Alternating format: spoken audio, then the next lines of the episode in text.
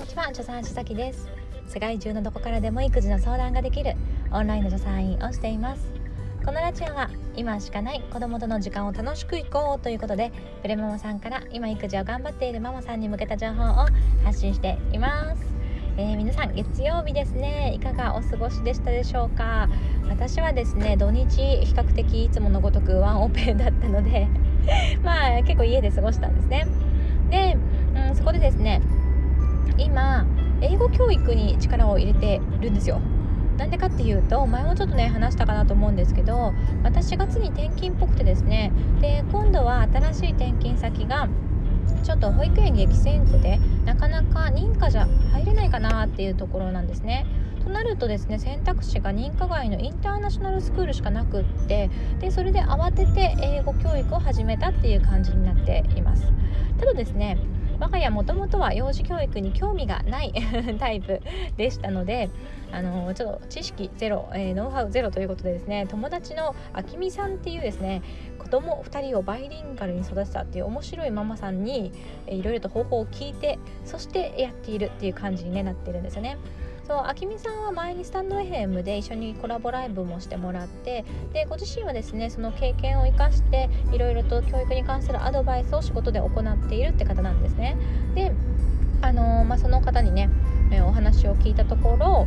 あその人ねライブをしたところちょっとですねこんな、えー、ご質問が来たのでご質問と現状のうちの、えー、2歳児の英語教育どんな感じなんていうところをね今回も話していきたいと思います。でそのご質問というのがですねそのライブを聞いて英語教育を気になっていると。そしてあのディズニーの英語教育システム DWE ですね。DWE を気になっているんだけれどもお値段もね高いしそしてですね自分がですね、えー、本当に継続できるのか面倒くさがりだから続けられるのかっていうのが心配で、えー、迷っていますっていうねご質問をいただきました。ありがとうございます。ということでね今回は、えー、私がね今現状2週間ぐらいね本気で始めてまだ2週間なんですけど、えやってみて感じたことと合わせてね、えお話ししていきたいと思います。でこの続けられるか不安ってすごくわかるなっていうふうに思うんですよ。幼児ちゃんとか、まあ、乳児ちゃん相手だとなかなか結果ってすぐ出るもんじゃないじゃないですか。例えば中学生高校生だと、え、問題集1冊やってっていう風に例えばね言ったらでその1冊を終える頃にはさ単語を覚えていたりとかさなんかこう形としてね努力した結果というかあのそれがまあ目に見えますよね。だけど幼児ちゃんとか乳児ちゃんって、まあ、そうじゃないじゃないですか、えー、なかなか結果も、えー、ついてきにくいというかね短期間ではついてきにくいしあとは、まあ、親がどうこう言うってなかなかうまくいかない問題もありますよね。例えば1日英語の絵本を何回読み聞かせしようって決めたとしても、えね、読み聞かせようと思って 開くと、えー、子供がですね絵本のページをバババってめくっちゃって全然順番に読めないとかね。そういうこともたなんかねありますよね。だからそういう感じであのなかなかね結果が見にくい。そして、え思い通りに学習が進められないっていうことで、えー、挫折してしまったりとか継続しにくいってことすごくあると思うんですよね。で実際私はですねそのあきみさんに聞いて、え、DWE をですね教材を一部だけメルカリで買ったんですね。でここでびっくりしたのがもうね新品みたいな綺麗なやつが全然売ってるんですよ。私が実際買ったのもですねえこれ使いました？みたいな。本 綺麗な状態で、えー、それであきみさんにね超びっくりしたんだけどみたいな言ったらあきみさんが「いやそうなんだよね」って、まあ、実際 DWE をねこう使いこなせている人っておそらく少なくってで途中で挫折してしまうからこうやって綺麗なままのね新品みたいなものがたくさん売られてるんだよねっていうことだったんですよ。そう新品もね全然売られてるんですこれ未開封ですとか CD 何冊未開封ですとか本当にいっぱい売られてるんですよだからそれだけ継続するとかまあね志を持ってそれを購入したんだけどもそれを本当に全部ね使ってやっていくっていうのはね難しいことなんだなっていうのを感じています。で、え、そんな中で我が家が2週間やってみて、えー、継続するためにはこれが必要だろうって思ったことがですね3つあるんですね。で1つは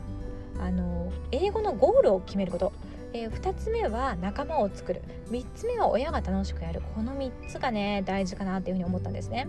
で1つ目の英語のゴールを決めるっていうのは例えばあのなんていうのあきみさんちみたいに小学校1年生でバイリンガル英語ベラベラですっていうのを目指すのかそれとも小学校で英語教育が始まった時に他の子よりもちょっと分かっているスタートが、うん、楽ちんにスタートできるからえなんか私はみんなと違ってえ点数もいいしできるよへえっていうことになって自信を持って英語を好きになって学習意欲を高められるみたいなね。そういうレベルだってあるじゃないですか。だから英語を学ばせるゴールはどこなのかっていうのを明確にすることが大事だと思うんですよ。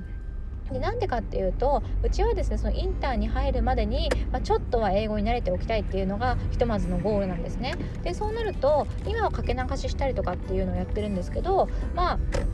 まステップの状況、え、子どもの状況によってはそのインターに入るまでにオンライン英会話をやった方がいいよってアキさんに言われてるんですね。でもこのオンライン英会話って結構面倒くさい親としてはね面倒くさいしハードルが高いと私は感じてるんですよ。だけどこのねゴールインターまでにちょっと慣れ親しむぞっていうゴールが明確にあるからこそ、うん、まあそうだよねかけ流しとかね絵本読んだりのインプットだけじゃなくてアウトプットのね場所作んなきゃまあそりゃ喋れるようになんないよねっていうのがまあ分かるからだからこのちょっと面倒くさいアプローチもやるぞというふうに思えるわけですよね。だから自分がですね英語教育に対して子供にどこをゴールにするのかっていうのが明確になっているとそのゴールまでにはどういうステップを踏まなきゃダメだよねっていうのがこれまた明確になるからだからですねちょっと親としてはハードルが高いようなアプローチをやっていけるということになるんではないかなっていうふうに感じています。で2つ目ですね仲間を作る。えこれ超大事だと思って。やっぱりですねなんかなかなか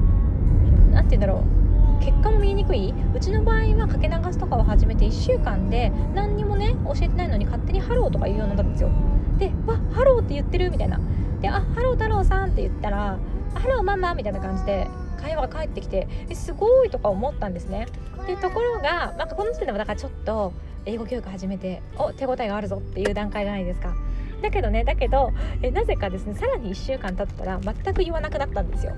え？みたいな。なんか交代してるじゃんみたいな。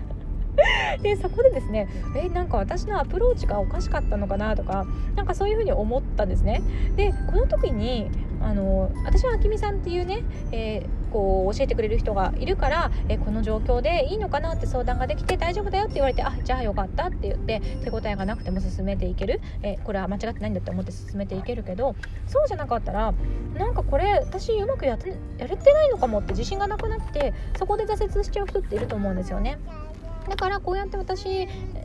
に対するなんかあきみさんみたいな教えてくれる人だったり一緒にね DWE をやっている仲間がいるとうちがこうだったああだったっていうふうに聞けるからやっぱり仲間がいることってすごく大事なんじゃないかなっていうふうに思いました。で最後の1個は親が楽しんでやることですね。結局親が楽しくなかったら多分続かないんですよね。だって子供が楽しくなる楽しいなって勉強楽しいなって思うまでってすごく時間かかると思うのでまずは親が楽しいって思わないとおそらく続かないと思います。で私はですね今現状としてはかけ流しをよくやってるんですけどすごい楽しいんですよ。なんか私もその歌を口ずさんだりとかしてルンルンみたいな 感じですごくその音楽があることがね生活に楽しく張りを、えー、もたらしてくれているので楽しくやれてるんですね。だからこういうふうに、えー、自分は何だったらねどうやったら楽しいかっていうのを見つけるっていうのも重要かなっていうふうに思ったりしました。ということでですねあの、まあ、高額だから、えー、続けられるか不安で悩むっていうことですけども私はですね迷ってるうちやんない方がいいんじゃないかなと思います。やっぱり迷ってるうちは多分購入して実際にやっても続かないんじゃないかなとうん、思う思う。で、えー、だったらあきみさんにねちょっと有料相談になっちゃいますけど、まあ、ちょっと相談してでこういう状況で自分の考えこうなんだけどもどう思いますかとかって相談するのもいいと思うんですよね。私はあきさんにうちは幼児教育力入れてないから私なんか全然そのなんかやる気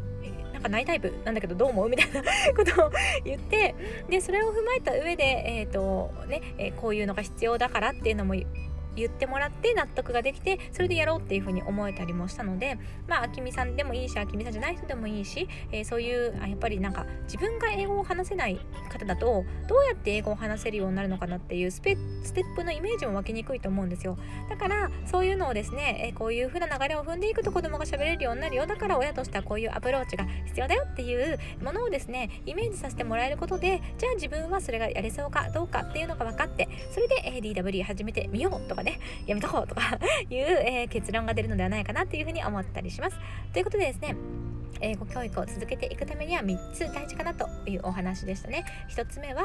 ゴールを明確にする。2つ目は、仲間を作る。3つ目はですね楽しくやる。それかなと思います。ということで今回も聞いていただいてどうもありがとうございました。一緒に楽しくお母さんをやっていきましょう。助産師さきでした。またね。